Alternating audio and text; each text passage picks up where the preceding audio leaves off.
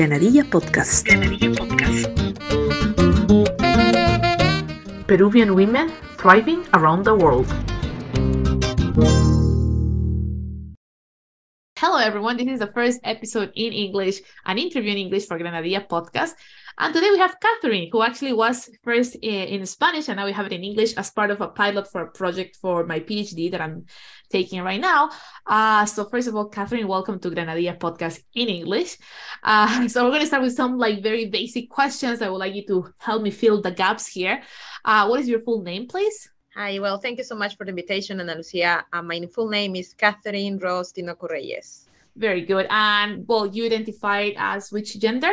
Uh, female. Good. What is your age? 33. And your occupation? What do you do currently? I work as a head of HR. Perfect. And what is your family status? I'm married and I have one little daughter of three years old. Nice. And what is your current place of residence? I live in Pinner, which is one of the uh, boroughs in London, in England, in UK. And your country of origin? I am from Peru. Beautiful. And how many years has been since you started your migration process? Uh, five years and five months, actually. Wow. Oh, nice. Very good. And how do we know each other? You know, for the audience to know how do we know each other? Yes, we know because uh, you make an interview and uh, for your podcast in Granadilla podcast. So that's why we met, and now we are together in one recording in Spotify. Yes, beautiful. Thank you so much. And once again, thank you for being part of this episode. Uh, this episode is going to have two parts. The first one is basically you telling us uh, your story. You know, why did you decide to move to England? What did you do used to do before moving? How's been this whole migration journey for you, your perspective, your experience? So the mic is yours, the floor is yours. Please go ahead and tell us about your story. Okay. So the reason why I decided to move to England it was because of my husband. So he wants to pursue a master degree uh, for his development in his career. And he wants to do it in the UK because he said that this is the best and the top quality education that he can find. So that's why uh, when we got married, then in the next year, he wants to pursue his master. And he said that I, he wants to do it in the UK, in London, for one year. So he said, I have the option to come and joining, uh, joining him, or he can just come and then get back to, to Peru. So I decide this is a really good opportunity for me to, to left my control zone. So I decide to my comfort zone and I decide just to move with him. And I already had a master degree in business management and employment relations in the University San Ignacio Loyola in Lima, in Peru. Um, but I said, if I am going to London, I want to pursue another master at the same time that he's doing a master. So both of us are full kind of focus on studies. So I decided to pursue a master degree in, in human resource management and employment relations, international employment relations at Queen Mary University.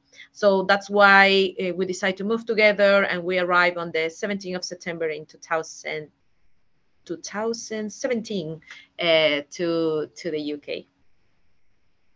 Cool. So how how did it all start? You know, like I I know you came with him, but how was like the your first years? Would you like to tell us about your first years in England? You know how it was like moving to a completely different country. You know, language wise, culture wise. Just share everything you have to share on that. Yes, of course. So as soon as I arrived, I was really excited because for me it was like a holiday trip because study is not something that I don't like. I really like to study and, and, and to be exposed to a new culture and everything. So at the beginning, I was really excited and I start just trying to cover my time because I'm really highly energetic and I don't want to be just doing one thing. I like to be doing a lot of things at the same time. And because I had 10 years of experience working, I, I thought that I can apply for a job. And my visa allows me to work 17 hours. So I started applying for several jobs. And that's when I first received the first hit, I would say, in the UK. Um, and that's what I called uh, talks, uh, like a really kind of uh, really difficult environment for migrants, especially when you are coming from Latin America. Um, Peru uh, specifically talking. So I started applying to several jobs. I had a role of HR manager in my country for more than six years in that during that time, and I saw I thought that I can get the same kind of level here. And when I started applying, they were like, Do you have a visa? And I was like, Yes, I have a student visa. Oh, so that means you have to work 17 hours only. No, like I need a full-time person. Okay, so I start applying for part-time jobs. And when I'm applying for part-time jobs, it's like, where are you coming from?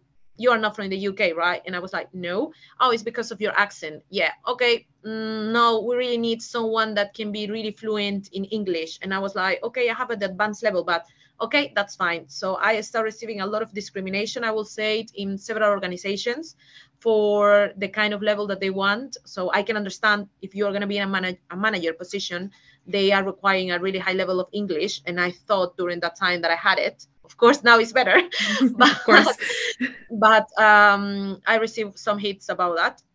Then I applied, I remember, to one university that I will not be allowed to mention the name of that university for an HR business partner position.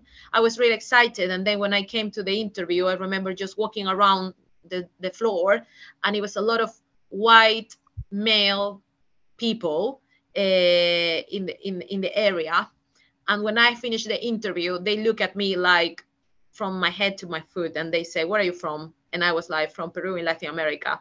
And they were like, Okay, my interview lasts like last like 10 minutes. And then I thought what was happening there. Um, so it was it was a, a bit difficult um, to to be completely honest. But finally, I was able in two months to get a job, and I started working there. And for the first year, it was a really excited journey because I was studying. I was the course rep of my course, so I was doing a lot of activities with my colleagues.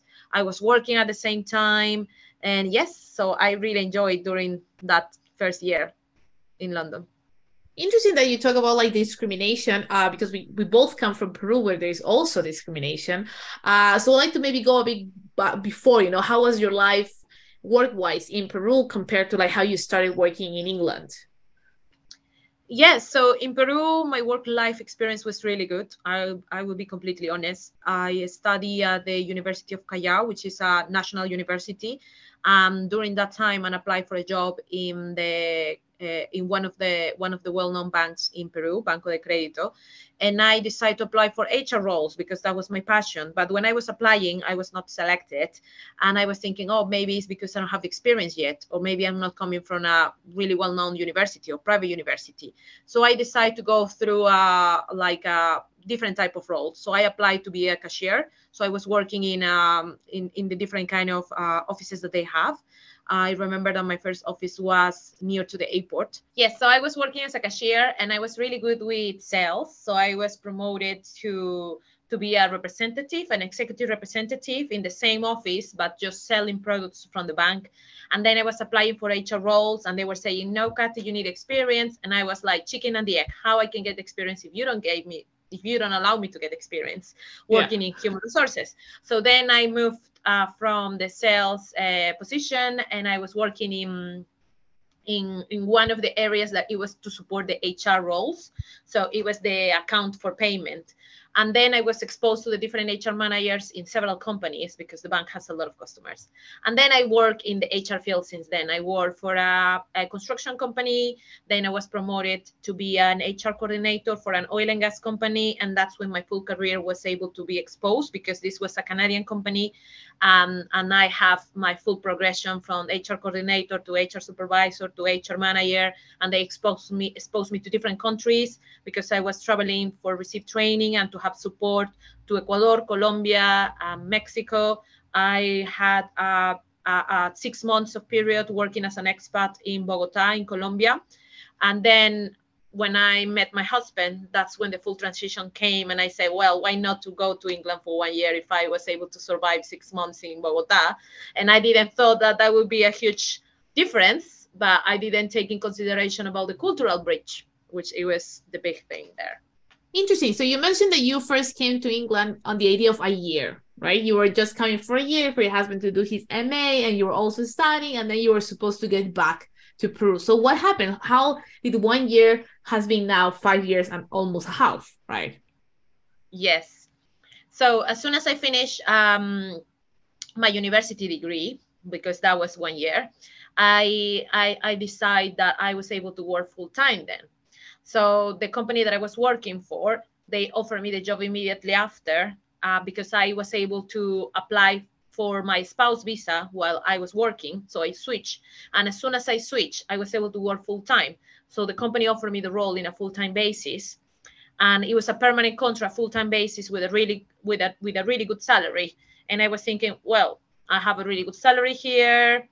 I can come back or I can stay for a while. Why not? During that time, my husband was working for the BBC in the job that of his dreams. So it was like, Kathy, why not we can stay, you know, um, we can just try how it works. I didn't have family, I didn't have like kids. I mean, I was like, well, we can just stay for a while, but I miss my family. I want to stay. So I, I, I would like to try for a maximum some months more and then we can come back. But during that period of time, I got pregnant. ah. Yeah that was one milestone. so when that happened, the full situation changed completely because in the UK there is a reality. Uh, uh, there is a huge difference in terms of benefits and support from the government to the people. So my daughter will be able to have, and I I was able to have like free healthcare and it's not the same as the public healthcare service that we have in Peru. It's completely mm-hmm. different. It's really better. Um, and then at the same time, education is for free here. And with high level education, we are talking about really good standard of, uh, of education. Um, and the quality of life, it was completely different. The traffic in Lima is it's compare it's not there's no comparison between lima and london of course. Mm-hmm. it was more secure so it was a better quality of life. I was exposed because i was working during that time uh, in an ngo an environmental ngo so i was exposed to the different kind of projects policies that the government has to have a really good quality of life to the people.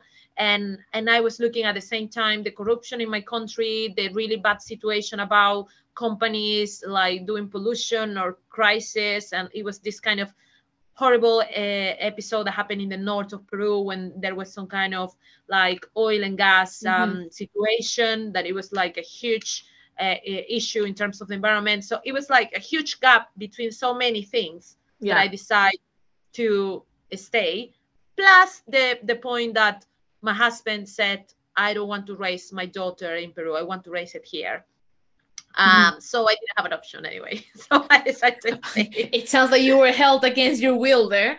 Um, yes, exactly. yeah. We need, to, we need to have a conversation about that. Okay, so yes. that's very interesting. So how was the process of changing visas? You know, it's something about the migrants is like one thing is being on a student visa, different things being on a spouse visa, different thing is a work visa. So how was that switch of visas? Like, was it easy? How was the relationship with the government, especially?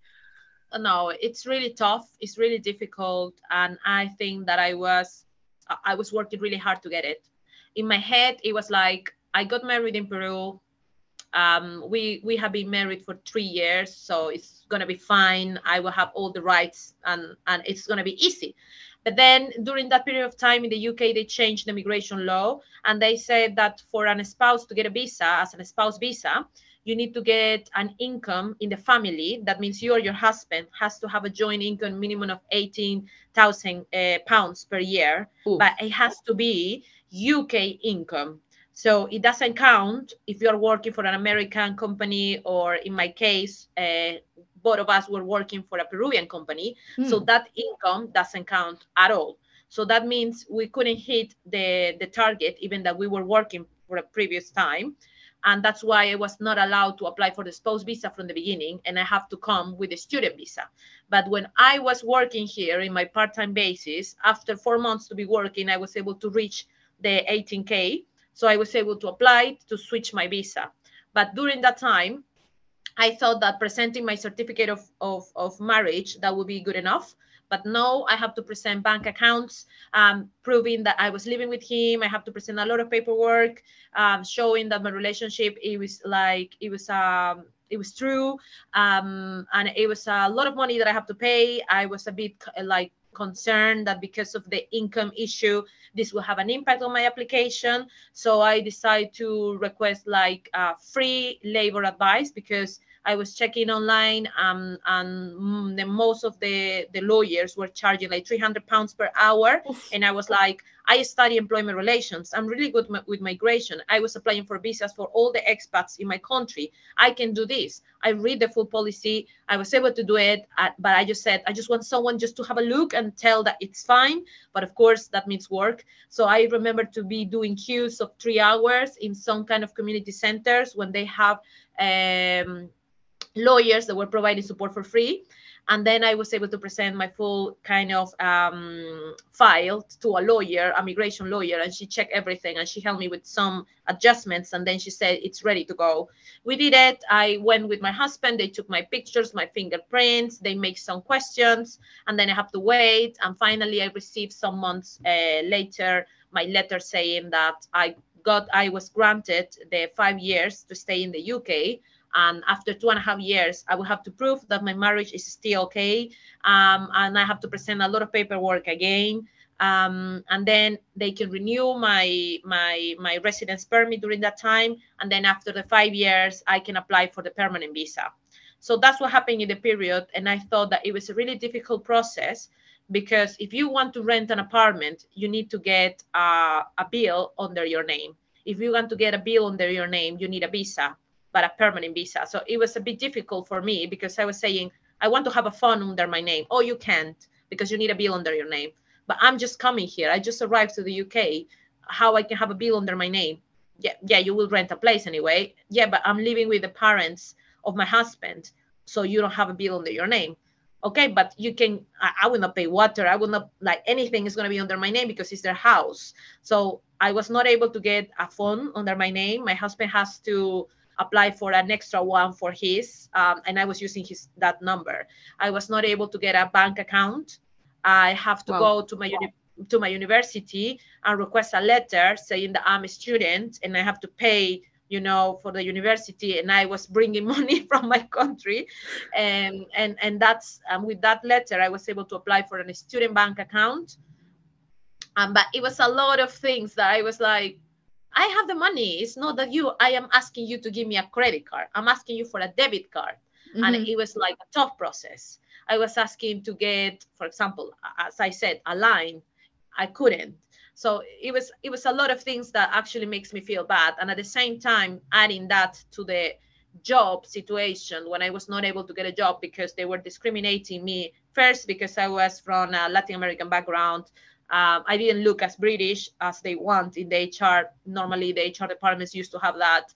Um, I was feeling a bit bad. But to be honest, after all these years, it's just like I didn't have the luck to have these experiences. But those helped me because now I'm an HR, a head of HR in a company, and I'm really cross and I'm really strong in terms of the managers that couldn't, as you can see on my of my necklace here, I'm really like against any kind of discrimination at all. And we are um, working really hard for the Equality and Diversity Acts that they have here in the UK when they have to respect eight characteristics. One of them, it's like the backgrounds that you have. If, if you are female, your orientation, religion, political, like everything, they shouldn't discriminate you for anything. So all this experience helped me to to make me feel more strong and to make me proud what I was able to get. Okay, it's very interesting what you tell me about, and I would like to move to the second part of this interview, not to do like these specific questions about your experience as a migrant. And you mentioned now, now like in your company, you try to like eliminate, eradicate this discrimination against people that might not look British, might not have the accent. You know, like oh my god, the accent is so important. You know, the looks, the way, the the the background that they have. So as a woman, because that's something that, despite being very powerful women, we still have to face some sort of like discrimination, you know, like chauvinism because we are women, right? So as a woman, what has been your biggest struggle as a migrant, you know, from a women's perspective? I will say uh, from a migrant perspective is the childcare support.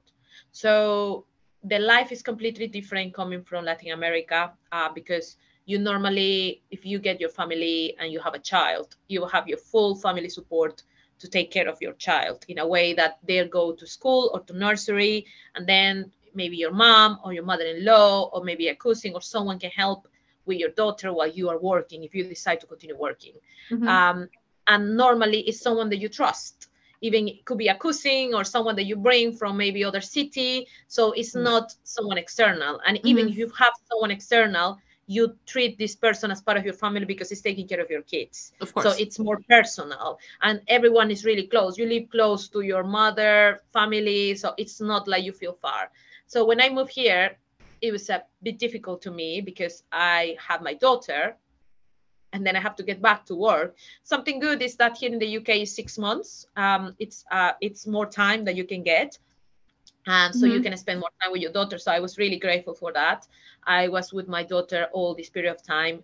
But then when i have to get back to work i was thinking who's going to take care of my daughter? She's just six months. So that was the first hit to me. I i went to some nurseries to check and i was able to see the babies. They cannot just stand on their own by themselves. And i was like i will not be able to do that. Mm-hmm. i invest a lot of money in my education but now that I am a mother, I don't care. I would not be able to do that.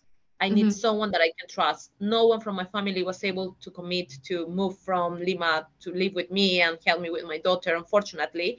So I did my own recruitment um, with a Latin American woman that speak Spanish that has some kind of training in in in, in childcare. Um, and and I find a beautiful woman, which is a bless, um, and she started taking care of my daughter uh, taking my roots, my culture. So she was speaking with her in Spanish. She was taking the same kind of style that I have. So I was feeling more confident. And at the same time, it was COVID period. So I was I started working in in this company, but I have to work remotely. So it was perfect because she was taking care of my daughter in the living room, and I was locked in the in the office room. And then on my breaks, I was just going out to see my daughter. So mm-hmm. it was perfect for me COVID time because it was working but looking after my daughter. So it was it was good. Nice. That's actually very interesting like this motherhood that we experience because latin american culture is very like it takes a village to create to raise a kid right? So we need yes. our village we need the family we need them to be with us. And i would like to go maybe a bit deeper into this motherhood because it's very important from a migration point of view. Uh, first of all how was it being pregnant i'm far from home you know, I always joke with my husband that I'm, I'm pretty sure that if I get pregnant, I'm gonna be craving like pollo a la brasa at 3 a.m. in the morning. And in Israel, we don't have pollo a la brasa. Uh, so I don't know what he's gonna do. He's gonna have to fly all the way to Europe, probably find a restaurant and bring it back because I know it's gonna happen. I was like, You're done, buddy. You're gonna have to figure out how to get. So how was it being pregnant and far from home? Yeah, it was it was tough because normally you are born with this idea of how the things should be so mm-hmm. it's this kind of match between your expectations and your reality. And that's the first clash that, that you can have. So in my head, to be pregnant in Peru, you're gonna be surrounded by all your family all the time. You're gonna have like your family, your friends coming to visit you every weekend because you are pregnant, and you're gonna spend time maybe with all your friends from the university or from work or your family that is pregnant as well. So it's this kind of environment or idea that I used to have and then when I faced my reality where I was just staying at home or just working and, and then just coming back at home by myself, and it was my husband and myself, it was good, of course, but I was missing my my mother, my father, my brother, my cousins, my grandmother, and and all the time I was having like video calls with my family. Well, my other cousins were having babies, and they were having the big big baby showers with all the family there, um, or the party, and someone is there, so the full family is with the pregnant woman, and I was like, um, I am here by myself. Mm-hmm. Um, so that was the first clash, and I feel really bad about that, and I tried to change that and that's when Art Peru was born because I thought now I will have a daughter. Mm-hmm. I will be living in other country where there is no expose, exposure to my country, to my culture. So I will have to do something to change it because I will not have to be waiting, sitting that my government do something. I need to do it by myself.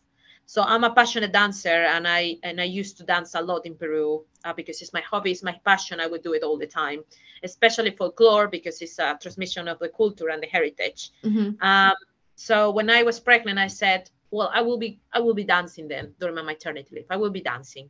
That's what I love. That's gonna make me feel happy. Dance is connected with expression. This is connected with my emotional uh, side that is highly important." Double important because I'm pregnant. So I will launch my dance academy. And I just make a post on Facebook saying, um, I'm gonna be offering like free dance, free Peruvian dance lessons. Do you want to join me? And then I have, I remember 15 Peruvians coming to my first class. It was a charity that has a like a space for for perform. Mm-hmm. I hired that. Um, some Peruvian friend helped me with that because she was working there and she allowed me to use the the, the, the space. Um, and I have my first class. I provide three hours of class. It was one hour for the coast, one hour for the mountains, one hour for the jungle, and I teach them like the three more famous songs that we have in Peru. and and they felt so happy and i felt so happy so tired but happy at the mm-hmm. same time and i connect with so many women um, that were coming from different sides and saying i didn't dance for ages Katy i loved to dance in peru when i was at the school but then i moved here and i and, and, and I was not able to do it. So this is the first time after 10 years that I was dancing. I was like, oh my gosh, that's so, mm-hmm. you know, mm-hmm. that's what I want. That's what I want. I want to dance. And the thing mm-hmm. is that I want to raise and to bring something huge that when my daughter is it's it's it's born and is growing, if she wants to dance, she had a space to do it. If she wants mm-hmm. to dance in the school, she had the costumes to do it. If she wants to go to a festival, she will see some Peruvian performance there. I want to build that for her. Mm-hmm. So that's what I did um, from 50, 15 people, I was able to get classes with 80 people.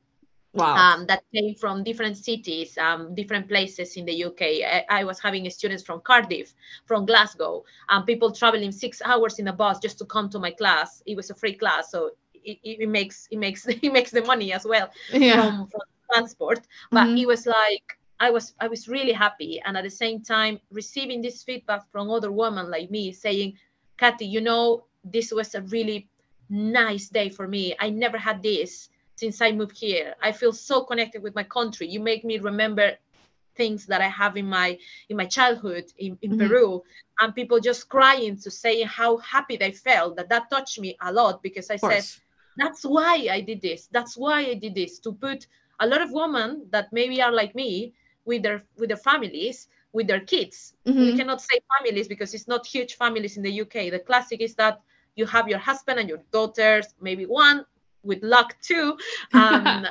and then and that's it. So it, it was like a Peruvian community, like a Peruvian family born like just for the passion of dance and, and the passion for the culture and the heritage. So I was really of that and I present and that's that's how Art Peru was born and and and I was really pleased to have the support from my university because I thought that to make it sustainable I need to make it a business in a way that I can receive some grants, some funding, some income to be able to pay for dance studios so I can do it professionally. Mm-hmm. Um, and I present this proposal to the entrepreneur department of my university, and they allow me to get a grant of two thousand pounds uh, to to to build uh, the the basics uh, for nice, the kind of programs. So that's how everything was born. That's beautiful and uh, beautiful. Thank you so much for sharing that. And I would like to like, so because of the baby, you create Art Peru UK, right? And they're both now your babies. You have two babies, you know, like yes. two babies that are growing very strongly, very like steadily. Do you think just like when you're raising your kid and also making Art Peru UK grow, is there also an English component in it? Yes, definitely. So mm-hmm. something that I was able to see is that one thing is to do folklore in Peru, where everyone knows about that. Everyone likes it. Maybe not everyone, but well, the majority of people like to see mm-hmm. that. They are aware of that, um, and, and and that's it. And you can you can just spend a weekend um, and go to the Ballet Nacional de Folklore, or you can go to maybe a festival, or you can go mm-hmm. to a workshop in the museum, and it's everywhere. You have the schools promoting that. You have the university with dance clubs so you have you have it everywhere. That's mm-hmm. how i felt. Here in the uk you have the first clash that no no everyone knows. Maybe 10% of the population maybe 5% of the population knows about peru. And if they know about peru maybe they know peru about machu picchu ceviche yeah, pisco and that's it uh-huh. they don't know about the folklore they don't know about the dances they don't know anything anything more so that's that was the first challenge i said i need to train the people I need to let them know about Peru mm-hmm. so they can they can know about this. And then I need to start doing a lot of networking to make them aware about this kind of Peruvian reality mm-hmm. so they can invite me to these events and to these shows. So I start doing the things more professionally, like starting with my website on English, like putting pictures in a really high level doing shows and, and, and trying to tailor my classes mm-hmm. from the folklore to the fitness side so I can bring people and and they don't feel scared about doing something that is a, like it's weird. So I was doing more fitness class using the steps from the Peruvian folklore so they can have fun, learn about the, the culture, and then having the option to try the costumes. So if they want, they can do more. So that's how I will say that I have the British influence in a way that I tailor the way I teach the Mhm. way I present the shows. I don't have to dance the full six minutes of one song because it's too boring for them. I just do a mix of different songs that I put Mhm. together so they can have a variety. So that's what I do. Um, in the performance, I try to bring the most exotic uh, costumes so it looks more attractive for them. And I put some intros when I I explain in English uh, with the voice of one of my uh, of my staff what is the meaning of this song or what is the meaning of this culture what is the story Mhm. behind these steps so they can learn a bit more and i do a lot of uh, posts in terms of the stories behind each dance i have the Mhm. dance catalog with the stories of the dance on the website Nice. I, I try to i try to put a lot of british influence in the way that i promote it so i can be more attractive so that means more people can hire our services and that means peru is going to be more recognized in some events because now we are participating in gala dinners from huge companies like jp morgan uh, the national rails so we Nice. perform there so now the people that was there that maybe in the past they never heard about peru now they know about Peru. They Mhm. know that there is a dance called Valicha uh, or Festejo or Marinera, and they know that as a Mhm. result of this performance. So Peru is promoted as a Yeah. result of our work. That's that's beautiful. And what about raising your kid? You know, is she? Do you see like British treats on her? Like she's fully Peruvian. How is it like that part? Yeah, so it, it's funny because she uh, speaks Spanish. She dance um, because she see, she saw me since she was a baby. I bring her all the time to my lessons, so she's she's used to that. She performs. She asks for her costumes. She asks for performing the events. When I just bringing her to see, she say, "When is my turn? I want Oh, to use my costumes." So it's like um, it it's like she's used to that. She's Mhm. I would say ninety percent Peruvian. But then she goes to school. She goes to nursery. When during that time, um, and she speaks in English, and she receive all the influence, all the British influence. Mhm. So when she's with me, like she's speaking in Spanish and everything is fine. But then sometimes she, she switch uh, to English when she's looking something and she speak with the accent and she say some things uh, to me that makes me just laugh. Um, and yeah, so I can see the influence on her and also because uh, her dad is from Greece, like he like his mom is from Greece. Like he speak with uh, with her in Greek, so Mm. she learns Greek as well. So her brain switch all the time depending of with who uh, she's speaking with.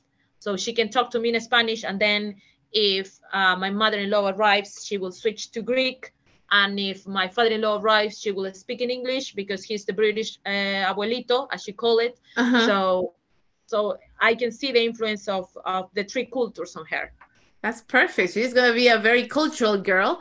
Okay, awesome. Yeah. So just to like for my last question, uh, something we have learned um, I've learned doing this program that I'm taking the PhD is something called the irreversibility of migration. I don't know, have you heard of that term before? I heard it, but I'm not sure if it's appropriate to say that it's when you leave the country um, and you are trying to get back. It's it's not the same. Like you cannot get back uh, how it used to be in the past. Yeah, basically is that that you cannot like change the migration, right? Because all of us we migrate to a new country and we acquire, you know, some habits, some culture, some way of doing things. Like I've been in Israel and I'm more straightforward. Israelis and I think British as well, they're very straight. Well, British are more nice, but Israelis are very straightforward. And sometimes I find myself when I'm in Peru being super straightforward and people say, whoa, take it easy. You know, like Peruvians, we like to beat around the bushes, you know, we take forever to do things. And it's like you cannot take it back. Once you have migrated, it's kind of hard like to unmigrate you know take it back the migration. So what do you feel regarding you know peru your homeland your previous life in in peru? What how do you feel about it? Do you think you could go back? What have you left behind? What things have maybe how what have you left behind probably you know from your peruvianness and what things have you acquired from the english world? Yes. So um, I would say that every single year that I have been living here, I was trying to get back to my country. Like it was a no negotiable option for me. I was Mhm. definitely coming back every year. Um, and especially for weddings or important events, I want to be there for my family. But of course, uh, COVID came and I was not able to come back for three years. And then uh, because of the timings that didn't work well because I was pregnant, it was it was too soon. I couldn't travel when when you are like some months of pregnancy of course and then my baby was too small so i I, I, didn't want to move with her so little, so I decided to stay. And the best time for me was to travel during December because it's Christmas time, the most sensitive time for migrants. So I, I left a lot of time.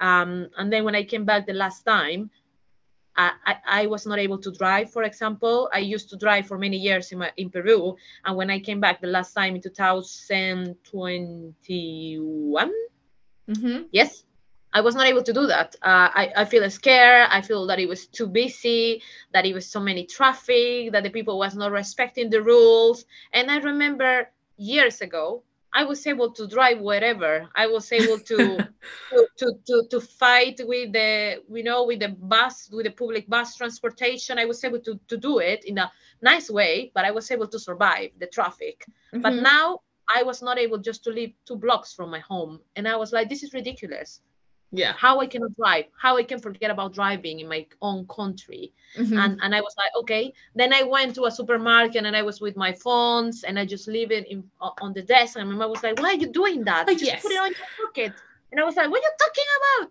and she was like yes you know they can rob you and i was like okay i need to switch the chip on my head because mm-hmm. now I get used to leave the things because no one is going to touch it. Even if you're in the public bus, if you leave a bag, you know that you can claim it back on the next day and it's going to be there waiting for you not, mm-hmm. not in the bus but in the in the area of the things that you left. So in peru that's not going to happen. It's of not going to be five minutes later. It's yeah, going to be done. for sure so i lost this kind of feeling of the traffic the security. Then when covid happened i was really frustrated um, I'm really sad to see people dying from my friends, from my family, mm-hmm. or my family asking me for a special machine or for oxygen. I was like, this is ridiculous. I know it's a, it was a pandemic. The people was dying over the world, but the situation in Peru was really was really bad, and I was really scared. And I was like, oh my God, I could be facing the same with my daughter if I was there here you have oxygen it's not that you don't have or the situation with with, with the toilet paper. Like I, I, it was so many things that I, I felt that now i'm used to the other life. Yeah. So even if i was able to get back for a miracle or something i was able to get back which i would love to be back with my family surrounded by them i think that i will not fit in the same way because mm-hmm. i already experienced a better quality of life, a more safe life when you don't feel scared thinking in your head all the time that someone is going to come to rob you or someone is going to try to do something to you in the in the nightclub. So now i'm used to this culture which i will always say that it's not my country. I'm still saying it. Actually last week i was able to change for the first time my address on my peruvian id i was really hesitant to to change it I keep it as Peru with my address of, of the house of my parents. I didn't want to change it at all because I, I want to use the excuse for elections to travel to Peru or to have something there. Because mm-hmm. for me, it means something to have my ID with my address. Of course. But, but when I came to the Peruvian embassy to update my passport, they say, Katherine, you need you need to change your ID because you're gonna apply soon to the UK the UK passport. So you need to change that. And I was like, oh my gosh, yes, yes, you have been living here for five years, Kathy. What are you waiting for? And I was like, it's just, it's it's just, it's it's just that for me, it's like I don't want to stay. It's part of your like, identity. It's part of who yes, you are. Like you're Peruvian. I, I get it. I am Peruvian. I want to live in my country. I love my country. I miss my family. I love my culture. I love to walk on the st- on the you know on the street and feel the the, the, the smells or the flavors of my food. The contamination, you mean, music, but yes. Yeah. Listen the music, chatting with my neighbors. I love that. And I don't have that here. Mm-hmm. And I mm-hmm. know it's a better quality of life. And I know that I have to live here. But for me, that means that I have the rights and uh, to to decide where to go. But unfortunately, I can't now. So that's why I didn't want to change my ID. But I finally did it because I said, okay, that's that's the time i'm not getting yeah. back. So just live with it. So i changed it finally. So now i'm living officially in the uk after five years she made it official. Everyone it is official after five years. It only took her five years. It's fine. You know yes. it's only it's, but it's five years on anyway. It's really difficult yeah. all the time when someone asks me oh where are you from? I'm from peru. Oh, where do you live? Um, in and I just start with this kind of um, yeah, in London. Yes, I live in London. Um, but but do you live in London permanently? Uh, yeah, for now. right? Yeah, exactly. It's like yeah. I'm living here, but it's only been two years. So I'm not really living here, you know. But I am here. Yeah, it's this the same. I have my Israeli ID, you know. It's like so like you you're here. I was like well, I mean, I still have to renew my visa every year, so I might not be here next year. What if they don't renew it? What if they send me back? You exactly. Know? What happened? What, you know, what can I do? Out? Exactly. Like yes. I might do something wrong and they will send me back to my country, you know, send you back where you belong. But yeah, so so thank you so much uh, for being here with me for the first episode, interviewing English for Granadilla podcast and for my project for university. Thank you so much. Uh, you know, go ahead and keep thriving in the UK for us. thank you. Thank you, Ana Lucia. Granadilla Podcast. Granadilla Podcast. Peruvian women thriving around the world.